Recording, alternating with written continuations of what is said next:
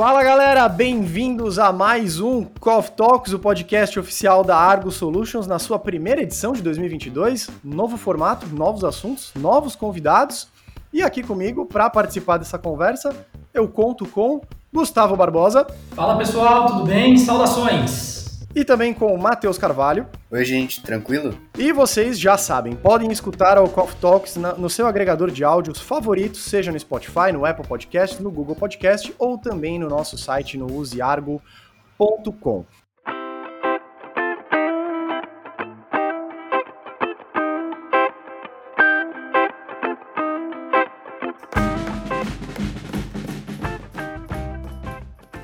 Hoje a gente vai contar com a entrevista do Passagens Imperdíveis, que foi um papo bem legal. Eles falaram bastante sobre como foi fazer o negócio sobreviver na pandemia, sobre criação de conteúdo e sobre como eles estão vendo o mercado de viagens para o restante deste ano. Temos ainda mais 11 meses pela frente em 2022, falta bastante tempo, então eles deram alguns panoramas bem interessantes de como esse mercado vai se comportar. Mas antes disso, a gente vai falar sobre um assunto que está pegando no momento que o mundo de tecnologia só fala sobre isso, não só de tecnologia, mas tá mais aqui do nosso lado, né? NFTs tá gerando alguma certa polêmica. E aí, Matheus, para quem não sabe, o que é uma NFT? Bom, NFT é, acaba se entrando mais do que uma sigla, né? Uma sigla para inglês que seria Non-Fungible Token, que traduzindo para português seria token não fundível. E basicamente funciona como uma espécie de certificado, é um código em blockchain que certifica que aquele material online, aquele material digital que você tem posse, é original e consequentemente intransferível e incopiável. Só existe aquela cópia no mundo e mesmo que você tire um print e faça um Ctrl+C, Ctrl+V, ela é somente sua, a original, e não pode ser é, de mais ninguém, a não ser que você venda, transfira, enfim, como um, uma posse, um bem seu.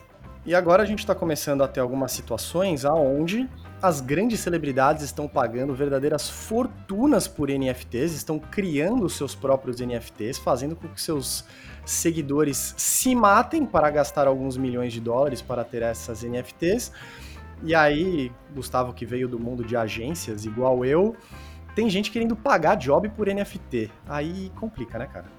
Ah, complica bastante. Eu acho que não só celebridades estão entrando nesse mundo, como as empresas. A Pepsi recentemente lançou uma NFT fantástica. Eu, que sou apaixonado por essas ilustrações, achei muito, muito legal, muito criativo. Mas tem gente pagando muita grana, muita grana mesmo nisso. É, recentemente a gente teve o nosso jogador de futebol Neymar entrando nesse universo. Acabou de adquirir uma das coleções mais raras e talvez uma das coleções mais atuais e mais bombadas no momento. E é um mercado que está muito, muito em hype, está muito hypado. É, se você entra em qualquer rede social, só se fala disso, tem muita gente publicando coisa lá e realmente é um universo que está muito, muito em ascensão. Cara, eu, eu, eu, não sei vocês, eu não, eu não tô vendo muito sentido nesse negócio, assim, sinceramente. É, eu, eu, sei que é um negócio que ainda vai se transformar, ele é muito embrionário ainda, mas assim, você pagar milhões de dólares para você ter uma. É literalmente isso, né? Uma figurinha de um macaco usando óculos de sol. Cara, não, não entra na minha cabeça isso, na boa. Eu acho que o principal ponto que o pessoal vem pagando, porque que o principal motivo, né, que o pessoal vem pagando isso, principalmente, principalmente está atrelado a esse lado da exclusividade, só que não no sentido de pertencimento, de posse, mas sim de status, sabe? Eu ter uma NFT, da, principalmente daqui, de uma coleção muito rara ou uma coleção muito diferente, e utilizar isso nos avatares das minhas redes sociais me dá um status. Já me, já me dá um carinho de não, essa pessoa é muito rica, essa pessoa tem muito poder. Eu acho que talvez seja um dos principais fatores. Eu concordo completamente com isso que o Gustavo está levantando e ainda adiciona um ponto, posso chamar de contexto, entre aspas, digamos assim, porque NFT não é uma coisa que surgiu agora, na virada do ano, em 2021 para 2022. Já tem, se eu não me engano, acho que uns dois anos, três no máximo. Um exemplo, um dos primeiros exemplos que a gente teve foi de um NFT da Gucci, se eu não me engano, que era um sapato, que era um filtro para Instagram. Você comprava esse NFT, ou é, eram vários sapatos diferentes, né, vários NFTs diferentes. Então, sei lá, 50 deles. E aí você tinha o direito de comprar um, dois, quantos você quisesse e você colocava esse filtro em NFT, que era intransferível, então era um sapato virtual que só você teria, para a sua foto. E aí você postava a foto seu stories, enfim, seu conteúdo, com o filtro do sapato, como se você estivesse vestindo sapatos da marca é, Gucci. E isso, assim, não foi uma exclusividade da Gucci, mas foi um, um caso muito emblemático, muito, muito definitivo, assim, de um divisor de águas para o que seria o NFT hoje em dia. Então ele, ele também vem dessa origem de marcas de luxo, de ostentação, é, não só pelo valor absurdo que se cobra por essas artes, mas também pela própria quem produz, uma, uma marca de Sim. luxo que tem o status atrelado aos seus produtos, à sua presença, enfim. É, aí, aí por esse lado, eu, assim, posso não ser o público, né? Eu não gastaria dinheiro num filtro do Instagram, mesmo que eu né, trabalhasse com, com, produção de conteúdo e fosse uma figura pública, entendo que isso chegaria para mim numa forma de patrocínio, vai, né, já, já não seria o público. Mas aí eu começo a ver um pouco de sentido, porque de fato é a evolução do negócio dentro do, da era digital, dentro do que a gente está vendo aí de avanços tecnológicos. Então, você é, colocar como marca um produto seu de forma digitalizada você deu o exemplo do filtro do Instagram, mas isso acontece dentro de jogos de videogame, né? Você compra as famosas skins, que são as, as roupinhas para o seu personagem. Era justamente eu... a pergunta que eu te falei. Você nunca comprou uma skin num jogo? Eu já comprei algumas em alguns jogos que eu, que eu gosto. É, aí as skins que eu comprei nos meus jogos de videogame eram aquelas que você pagava 3, 4 reais ali, né? pra dar um, um up no personagem e tal, mas é que agora com os jogos que são muito mais voltados para online, né, para você jogar com seus amigos ou com a rede aberta aí com o mundo inteiro, é, existe essa questão do status até dentro do jogo, né? Aí, aí é o que eu tava dizendo, nessa evolução do business, eu até entendo você ter as marcas produtizando e digitalizando o que elas vendem dentro de um espaço de videogame, dentro de um espaço do Instagram. Agora, isso que a gente estava falando um pouquinho antes, você até oferecer NFT como forma de pagamento por um job, por um freela, tá, aí eu acho que o negócio precisa evoluir um pouquinho mais, porque começa a ficar complicado. Ah, eu, eu, eu não sei, mas talvez, dependendo do NFT, eu acho que eu abraçaria a ideia, viu? Pensa quem, quem aceitou Bitcoin lá atrás. Teve gente que aceitou Bitcoin como pagamento e esqueceu o Bitcoin guardado na carteira e hoje está multimilionário. Então, de repente, não sei, não sei, é uma ideia interessante. Mas aí se a gente parar pensar no seguinte, para mim, quando você fala de usar o NFT como forma de pagamento, vai cair naquela velha discussão de ah, eu te pago com visibilidade, eu te pago com permuta. Exato. Por um lado, pode até fazer sentido. Então, falando muito de uma pessoa, né, né no meu caso, que está no começo de carreira, até faz sentido você aceitar a visibilidade no caso da permuta. No caso do NFT, muitas vezes são artes de pessoas que não são tão conhecidas, que não são grandíssimos artistas, são artes digitais de pessoas que estão fazendo seu trabalho, que estão começando. E isso é muito nobre essa, essa pluralidade de, de criatividade de ideias. Só que a longo prazo, será que esses artistas vão vingar a ponto de valer realmente alguma coisa como o seu salário de um trabalho que está dedicando horas, é, conhecimento, energia? É um e ainda mais do que isso, é, será que no futuro, se a gente quiser vender esse NFT para justificar esse salário, esse pagamento, será que vão ter uma base de clientes é, sustentável, digamos assim, que vai ter dinheiro para comprar esses NFTs, porque a gente está vendo artes sendo vendidas por milhões de, de, de dólares, enfim. É, então, não sei, são questionamentos que vêm, assim, sabe? E tem um outro questionamento que é importante para a gente poder fechar esse assunto aqui, que é nem tudo são flores, né? A gente está aqui especulando que pode ser o futuro, pode ser um futuro legal, pode ser um futuro promissor, pode ser algo que vai fazer parte da nossa vida e, e aí eu vou mudar completamente minha opinião aqui, porque eu estou tentando ser cauteloso com o assunto polêmico, mas está tendo impactos ambientais. Né? Inclusive, separei aqui um trecho da matéria do UOL que explica um pouquinho né, sobre as emissões de carbono que as NFTs estão gerando. Né? E aí, só para parafrasear rapidinho o que diz a matéria do UOL aqui, as emissões de carbono têm a ver com o uso de blockchain, né? O sistema que possibilita o registro de NFTs para quem não sabe. Porque as blockchains elas precisam de grandes quantidades de energia e equipamentos para funcionar sem parar 24 horas por dia. Seguindo aqui mais um trechinho da matéria, é, a maioria das transações de NFT que ocorrem na rede Ethereum consomem cerca de 40 terawatts-hora por ano, nas estimativas dos especialistas da área. Um contador do site Digiconomist coloca o consumo como comparável a de todo o território da Nova Zelândia. O Bitcoin, que utiliza uma quantidade de energia de cerca de 2,5 vezes maior, tem um consumo energético anual similar ao, ao do país da Argentina. Então, assim, temos um assunto complicado aqui, né? Estamos falando tanto de sustentabilidade nos últimos tempos também, né? Os consumidores se guiando para comprar ou consumir de marcas que sejam amigáveis com o meio ambiente, agora aqui a gente começa a pisar no calo. Né? É, realmente, o... até o perfil do Instagram, o Quebrando o Tabu, que, enfim, é, sempre faz posts muito reflexivos sobre as coisas que estão em alta, eles trouxeram esse questionamento, trouxeram essa, essa preocupação, e é o que muita gente vira as costas na discussão do NFT. Ah, é bonitinho ter um macaco, é legal ostentar o dinheiro que eu tô gastando em comprar aquilo, só que ah, puta, pegada de carbono, o que, que é isso? É, carbono tem pegada, mas é uma coisa virtual, como é que impacta no meio ambiente? Então, para mim mostra que existe muito desconhecimento e uma preocupação exacerbada em ostentar, como o Gustavo colocou. É, eu acho que é tudo muito embrionário ainda, né? É, é, provável que esse universo digital se amplie cada vez mais, que a gente tem uma consolidação de NFT, é, não como talvez algo nesse sentido de, de um item de luxo, mas muito provável que algo mais palpável, uma certificação de qualquer artigo da internet, qualquer coisa que a gente tenha pertencimento e posse na internet, a gente vai ter uma certificação nesse sentido. É, e realmente é muito, muito preocupante o lado sustentável de onde a gente está chegando, não só com isso, né? Todo o aparato tecnológico que a gente tem hoje está levando a gente para um universo pensando na sustentabilidade do planeta muito, muito alarmante.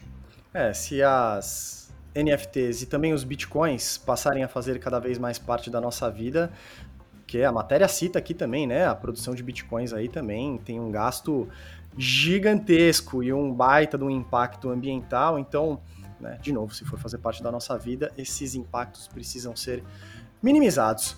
Pessoal, bora ouvir a entrevista então do Passagens Imperdíveis? Bora lá! O Jairo e a Paty tiveram muito o que contar pra gente aqui. E você segue com a gente agora e confere o que, que o Passagens Imperdíveis disse para nós sobre o mercado de viagens em 2022. Bom, então aqui agora a gente já está com a Pati e com o Jairo do Passagens Imperdíveis. Gente, a gente estava combinando tantas datas pra gente conseguir se falar, finalmente a gente conseguiu estar tá junto aqui, né? Que bom tá.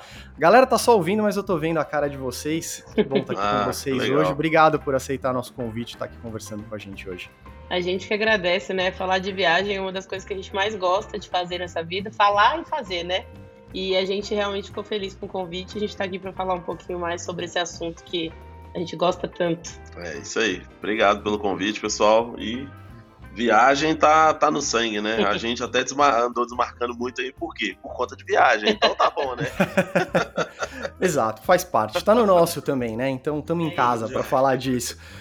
Bom, mas como é que começou, né? Da, da onde que vocês conheceram? Da onde que o Passagens Imperdíveis surgiu? Qual, qual que é a história aí por trás de tudo isso? Qual que é o começo disso? Quer contar? Não, vamos lá. Gente, seguinte, o Passagens Imperdíveis começou... É, é, antes, antes, o negócio assim... Pati Guedes, vamos lá. É que a história é longa. É a história, história é longa. longa. Tô... E mistura, né? Mistura a nossa vida pessoal é. também com a vida profissional. E, na é. verdade, o Passagens Imperdíveis que começou como uma brincadeira, vamos dizer assim. Algo uhum. que era para alimentar nosso círculo de amigos e de familiares. E acabou se tornando uma ferramenta mesmo para quem quer viajar mais, quer viajar melhor que é aproveitar melhor o dinheiro a partir do momento que a gente identificou que existia uma necessidade de compartilhamento de informações. Uhum. Então, vamos começar do começo, assim, para tentar resumir um pouco essa história. Eu sou advogada, o Jairo é programador, ele uhum. trabalhava né, numa empresa, ele tinha uma empresa de rastreamento de veículos e eu trabalhava como advogada numa outra empresa aqui de Belo Horizonte.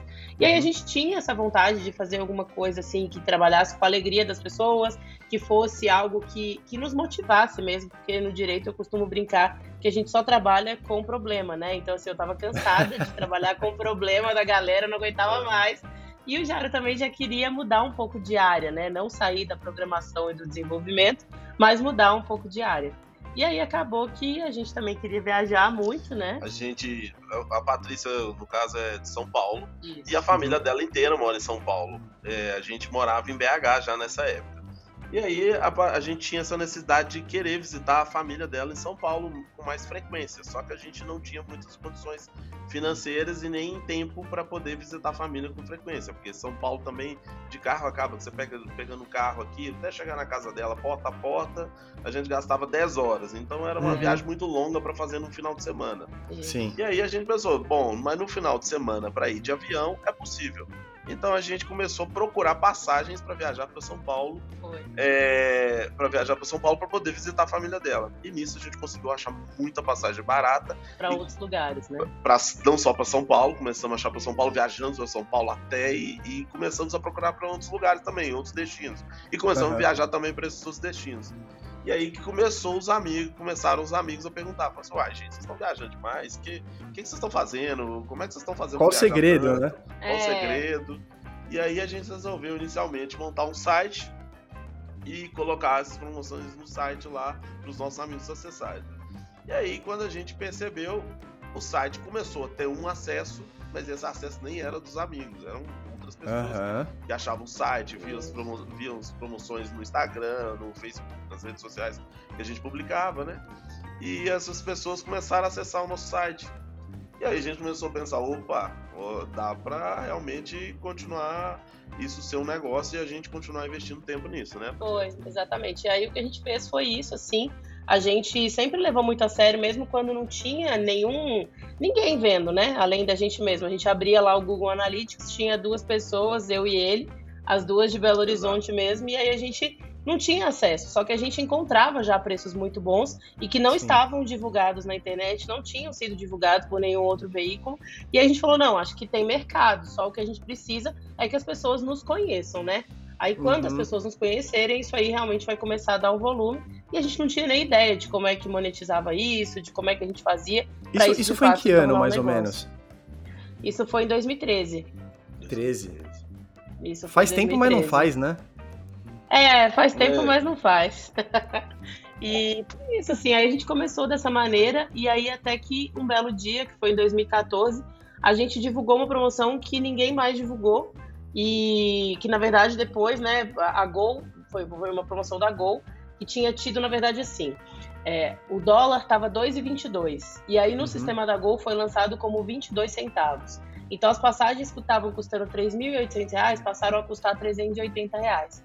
E aí aquilo estava para o mundo inteiro. E aí a Gol falou, falou não, é, realmente foi um erro no nosso sistema, mas a gente vai honrar com todas as passagens. Então, uhum. foi isso. E aí, nesse momento, a gente começou a ser conhecido por muita gente. E aí, uhum. a gente começou, né? Continuou, deu sequência, na verdade, nas divulgações diárias de promoções e oportunidades para o mundo inteiro, para o Brasil inteiro, enfim. Desde 2013, então. Primeiro comentário, que saudades do dólar a, a dois e pouco. Né? Saudades, né? dólar a dois e pouco. Nossa senhora. É, meu Deus.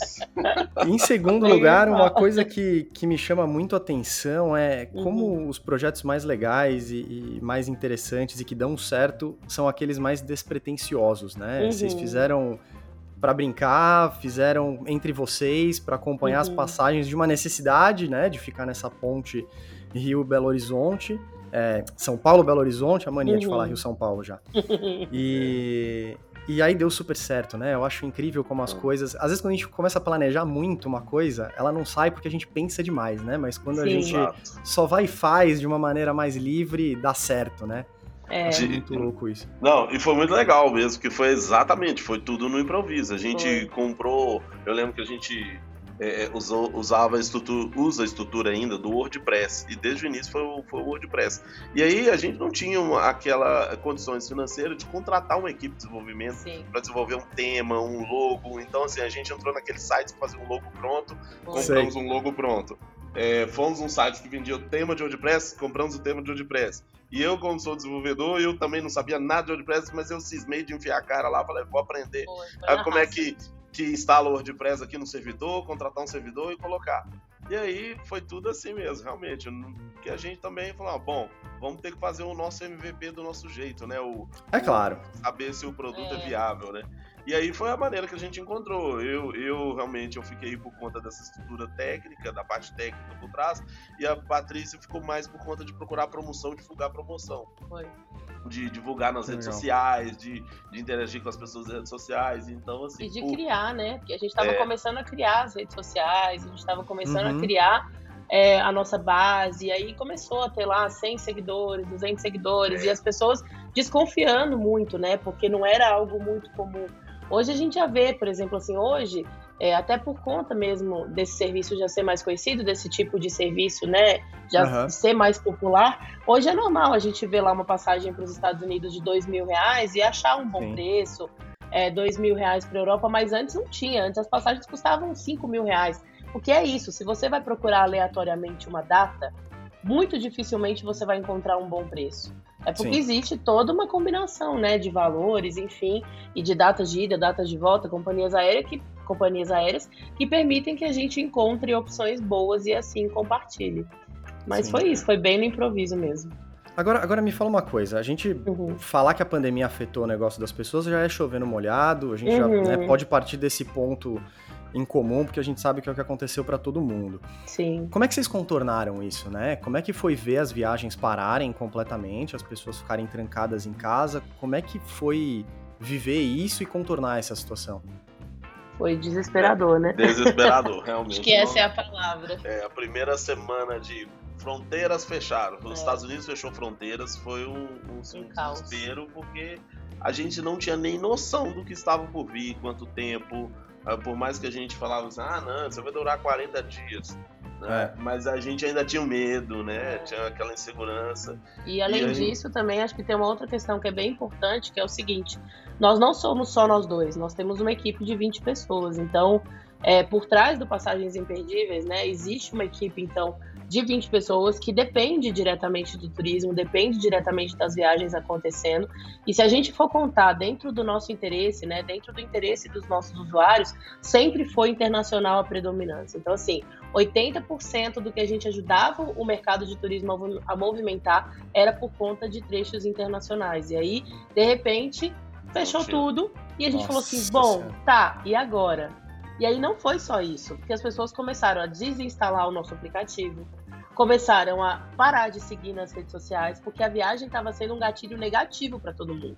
Porque Sim. ninguém sabia quando é que poderia voltar É. a viajar, ninguém sabia quando é que ia ter vacina, ninguém sabia quando as fronteiras iam reabrir. E aí a gente parou nesse E- momento, né? É, mas e aí teve a chuva de mensagens Sim. inbox. Por quê? Porque todo mundo passou. A partir do momento que travou fronteira, muita gente já estava com passagem comprada. Sim. E aí muita gente começou a querer cancelar as passagens ou remarcar, é, é, é, jogar a passagem lá, data lá para frente. E aí nós tivemos várias é, situações de pessoas pedindo ajuda para entrar em contato com. Tira dúvida mesmo, com- né? Sim. Não, para entrar em contato com as empresas, é. Isso. Por quê? Porque, é, igual a gente recebeu um dado de uma, de uma empresa que, que, que é do setor de turismo, né? Que ela tinha, é, antes da pandemia, ela tinha 2 mil chamados por dia. 2 mil chamados. De repente, durante, quando começou lockdown e tudo, fronteira fechando, ela passou a receber 100 mil chamados Por Então, dia. assim, por dia. É, Então, assim, ninguém estava preparado para isso. sim. Então, as pessoas começaram a ter, às vezes, a dificuldade de entrar em contato com a companhia aérea, com, com agência agência de viagem, e as pessoas vinham com a gente, e aí, o que, que a gente pode fazer, como é que vai ser, é?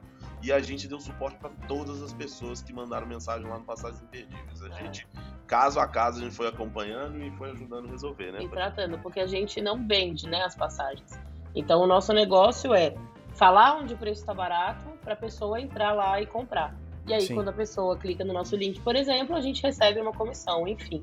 E aí, só que a gente não participa ativamente do trâmite da emissão da reserva, da gestão da reserva. Só que estava todo mundo tão desesperado, sem conseguir falar com as companhias aéreas e com as agências, que elas entravam em contato com a gente. E aí aconteceu isso que o Jair falou. A gente ficou maluco com as fronteiras fechadas, sem a gente saber como é que a gente ia continuar existindo, com uma equipe também que dependia do negócio rodando e a gente mesmo, e a gente sem saber como é que a gente ia fazer com relação aos usuários que não queriam mais saber de viagem.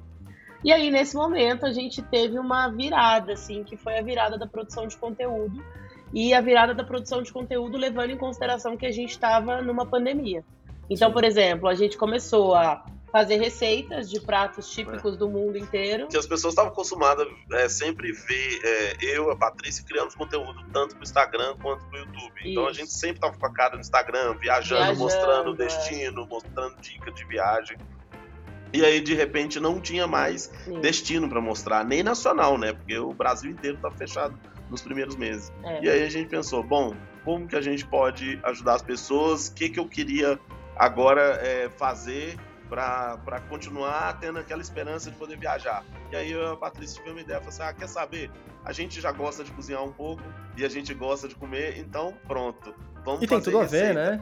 Replicar. Fazer sentir a experiência da viagem, como Exatamente. você falou agora, né? E aí de trazer a memória afetiva das pessoas, que, por exemplo, né, tem o, o hambúrguer super famoso que todo, todo mundo ama de Nova York, que é o Shake Shack. A gente uhum. pegou, fez a receita de Shake Shack, reproduziu, e aí aquilo acabou sendo a distração das pessoas, enquanto elas estavam em casa também e sem poder viajar. Então, nesse momento, a gente percebeu que a gente conseguiu aproximar de novo a nossa audiência, né, do, do assunto viagem, sem que aquilo fosse uma mágoa, uma, uma tristeza, uma dor, entendeu?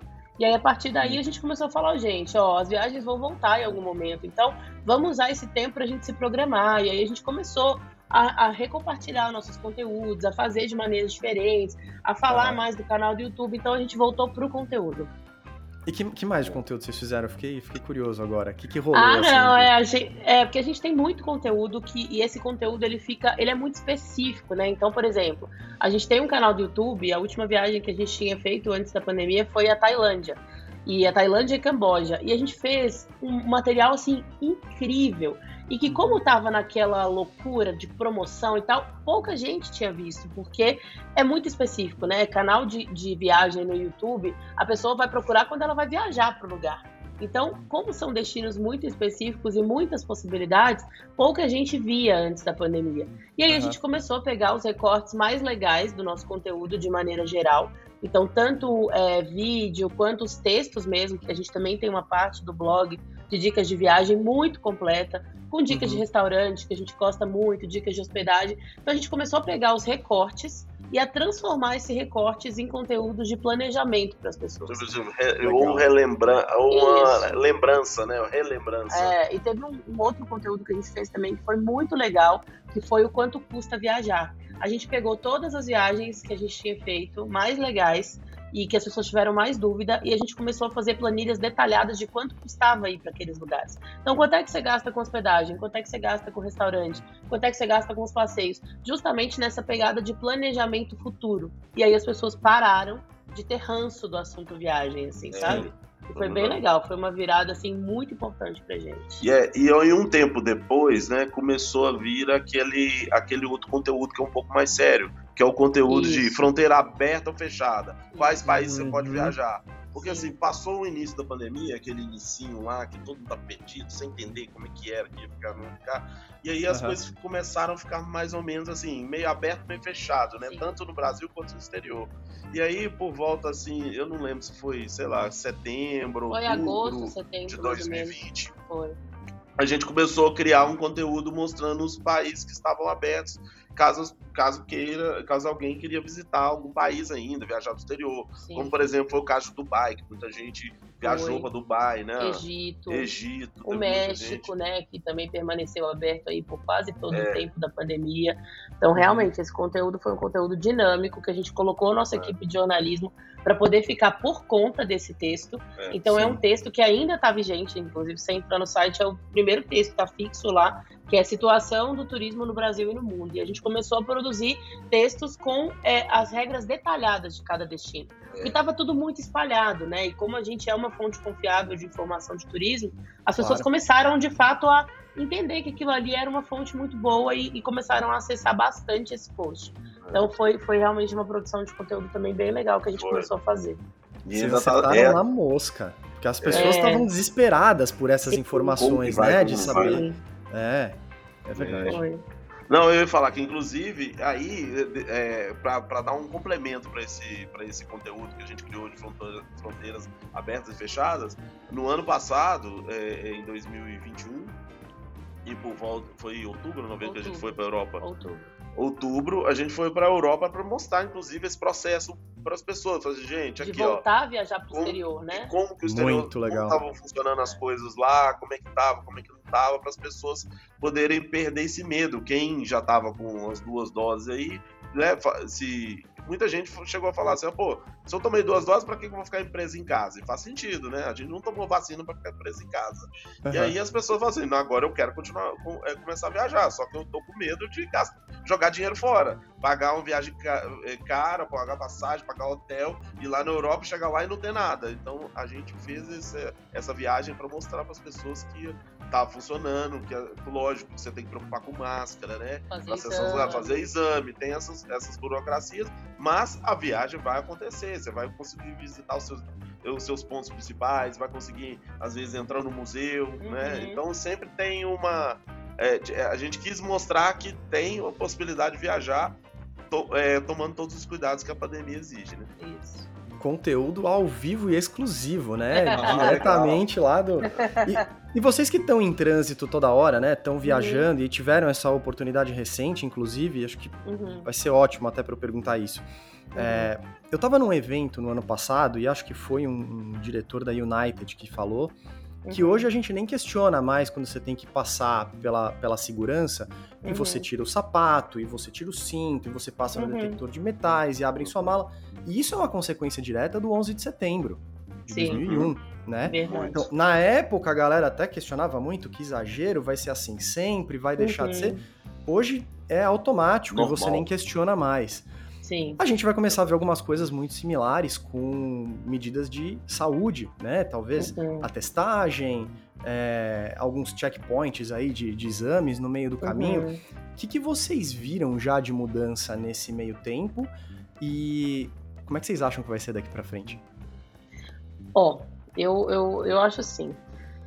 Eu acho que a gente, tem, a gente é muito adaptável, né? É claro que a gente dá uma reclamada, igual a gente viu mesmo lá no PI, tipo assim, todo mundo reclamando, ah, mas para viajar vou ter que fazer exame, ah, mas vou ter que gastar. E acaba, depois acaba entrando numa normalidade. O que a gente percebeu, né? A gente fez então essa viagem internacional em outubro, e as diferenças foram realmente to, toda a diferença relacionada aos cuidados. Então, assim, por exemplo, a depender do país, você precisa fazer o teste outros países não exigem o teste, só o certificado de vacinação. Não sei o que, que o Jairo pensa, mas eu acredito que seja a mesma coisa, que é o seguinte, a gente acredita que vai ter uma unificação de regras, até para poder facilitar. Então, por exemplo, um certificado digital de vacinação que valha no mundo inteiro, entendeu? Um, sabe assim, uma, uma parametrização, porque eu acho que hoje é o que está de mais confuso, né? É, exatamente. Eu acho é. que esse certificado internacional de vacina eu acho que é uma coisa que vai ter e vai ser tranquilo, vai ser vai ser natural para todo mundo, porque hoje em dia, porque a gente a gente que não para para pensar, né? Tipo assim, depois da pandemia que a gente meio eu e a Patrícia a gente tá conversando, assim, mas é engraçado, a gente sempre viajou para alguns países que sempre exigiram vacina de febre amarela e a gente nunca caiu a ficha que a gente sempre precisou de uma vacina para viajar para certo tipo pra é, Tailândia, país. por exemplo. Tailândia é um deles, que é. exige a vacina sim, sim, sim. amarela. Você não entra lá se não tiver vacina. É. Então acredito que, que pode ser que a gente é, tenha que é, acostumar com o cartão de vacina internacional, vacina anual. Que tem que se vacinar todo ano. Vacina exato. anual. É, eu mesmo, eu, eu posso até falar por mim, uma coisa que eu não fazia. Eu nunca tomei vacina de gripe depois que começou a pandemia, eu passei a preocupar com vacina de gripe. Eu sim, quero tomar vacina sim. de gripe agora, todo ano, porque eu quero, eu quero viajar tranquilo, eu quero poder cuidar, ir nos lugares né? tranquilo, é. né? Então, isso, isso evita até, cuido de mim e cuido de quem tá próximo. Exato. Essa unificação eu tendo a acreditar muito que isso vai ser tendência. Inclusive, não sei, é, quando escanearem o seu passaporte, por exemplo, de repente é uma uhum. atualização que já vai estar tá num, num, banco de dados, já vai estar tá ali Exato. na tela, né? Já uhum. vai estar tá ali super à disposição e tal. E é. para outras vacinas também, não só da Covid, né? A, Sim. febre amarela é um excelente exemplo, né? A gente sempre precisou, uhum. dentro do Brasil mesmo, senão não, não é. viajava. Então, Exato. eu, eu é. acho que esse, esse é, um ponto, é um ponto interessante. Fora, óbvio, as mudanças que a gente vai ter dentro dos aeroportos mesmo agora, né? A gente vai ter que passar Sim. aí por alguns checkpoints, exames, e vamos ter que é. se preocupar com isso. Acho que não tem com como. Certeza. Agora, é. uma coisa que a gente fica muito de olho aqui, pelo menos do uhum. nosso lado da Argo, é acompanhar o aumento das viagens a trabalho, não só uhum. para uma visita a um cliente, a um, que seria normal de uma viagem a trabalho, vai, mas uhum. também existe agora aquele tal do viajante blazer que a gente fala, que é o uhum. cara que está trabalhando remoto, mas que eu tô de casa mesmo, eu posso trabalhar de qualquer lugar. Vocês estão uhum. acompanhando isso? Vocês têm visto isso acontecer mais? A galera que começou a interagir com vocês falando sobre. Qual, a transformação que vocês estão vendo? Qual é a, a avaliação de vocês sobre isso? Ó, temos, temos, temos casos em casa, né, amor? É. Porque assim, a nossa empresa, a gente tem, tinha uma sala aqui em Belo Horizonte que, onde que trabalhava toda a nossa equipe. Toda a nossa equipe trabalhava nessa, nesse, num espaço físico que fica aqui em Belo Horizonte. E uhum. aí, quando veio a pandemia, a gente, todo mundo, todas as pessoas foram trabalhar em home office, e aí foi ficando, foi ficando, foi ficando. Depois de um ano e meio, a gente decidiu ficar em home office mesmo, não temos mais um lugar físico, e todo mundo, e a gente falou, ó, oh, gente, por enquanto, é, não tão cedo a gente vai voltar com um trabalho presencial. E aí, algumas pessoas da nossa equipe, inclusive, passaram a morar em outros, em outras, lugares. Em outros lugares, outras cidades. Sim. E viajar também para morar. A gente, por exemplo, é. né? A gente acabou de voltar, a gente ficou três semanas morando em Salvador, trabalhando Demais. o dia inteiro. É, trabalhando o dia inteiro e à noite a gente saía, no final de semana a gente saía. Então, assim, isso tem sido um comportamento muito comum é, para toda a nossa base também de usuários, as pessoas também comentando, falando, ah, vocês podem procurar passagens com maior tempo de permanência, é. entendeu? Assim, porque a gente geralmente procurava passagem para turismo mesmo, que você não fica uhum. mais do que três semanas, duas semanas. E Sim. aí começou a ser um pedido da galera é, para que a gente procure passagens com tempos de permanência maiores, de 30, 60, 90 dias. Então, isso já de fato indica uma tendência, né? Não só nesse sentido, mas também com aluguéis, por exemplo, assim, Airbnb, é, é, um site, por exemplo, de aluguel de temporada, um site, por exemplo, os próprios sites né, de reservas de, de hotel, de hospedagem de maneira geral. Então, já possibilitando, já colocando lá excelentes para trabalho remoto. Então, toda uma adaptação, né, que a gente não sabe como é que vai ser daqui para frente, porque existem é, existe quem defenda e quem não defenda o, o home office, né? A gente uhum. sabe por N motivos, mas que a gente acredita que por um tempo isso vai, vai continuar acontecendo sim. É, a gente até tem visto um termo que surgiu muito agora que a gente não via antes, né? Que é o é, ofertas de long stay. É, é long stay. É, ofertas é. para você ficar um, uma estadia é. longa, né? Então a gente, a gente tem visto muito isso e as pessoas estão procurando, tá muita gente querendo. De fato, a gente já percebeu um aumento a procura, né, por esse tipo de serviço. É. Eu entre elas, eu vou ter que desligar aqui e correr lá para dar uma olhada, porque eu também tô buscando um, um lugar para dar uma escapada esse ano Aí, agora, tá ficar um tempo de algum lugar, é, chegou a oportunidade. É. É Exatamente. Isso. Mudar um pouco esse fundo aqui que vocês estão é, vendo, né? Quando eu faço reunião. Botar uns coqueiros aí né? atrás, né? Botar um marzinho aí atrás, essas Coqueiro. coisas, né? Tem que fazer inveja pro pessoal do, do escritório, né? Senão não tem graça. Ah, é fundo falso? Graça. Não, não, é de verdade mesmo. É isso mesmo, não, é. Deixa eu aumentar o microfone pra você escutar o mar, né? E vocês estão vendo é. uma mudança no, no, perfil do público de vocês ou é muito cedo para dizer isso? Tem, tem um perfil mais corporativo assim, não? Olha, eu acho que por enquanto, na verdade, as pessoas estão voltando, sabe? Então acho que a gente nesse momento a gente não consegue perceber se ainda uhum. tem um perfil muito definido de corporativo ou não. Mas o que a gente percebe é que as pessoas de fato pararam de falar sobre viagem, pararam de pensar em viagem e agora as pessoas estão voltando aos poucos, né? Igual, por exemplo, viagem de negócio, visitas presenciais. Foi uma coisa que a gente ficou muito, muito triste quando a gente passava perto do aeroporto, que a gente ia, a gente não via aquela movimentação em horário comercial, sabe? Aquela loucura, né? Principalmente aí, é, como você falou, é, na, na ponte aérea, né? Então a gente não via aquela movimentação dentro do horário comercial nesses voos de, de cidades que estão acostumadas a receber muito turismo de turismo de negócio não, né? As viagens de negócio. E isso uhum. deu uma tristeza muito grande na gente, assim. Mas eu acho que a tendência é que isso vá voltando aos poucos, talvez agora de outras maneiras, né? Talvez agora de maneiras um pouco mais concentradas, enfim. Mas a gente acredita que ainda é cedo para a gente conseguir é, definir assim um perfil, sabe?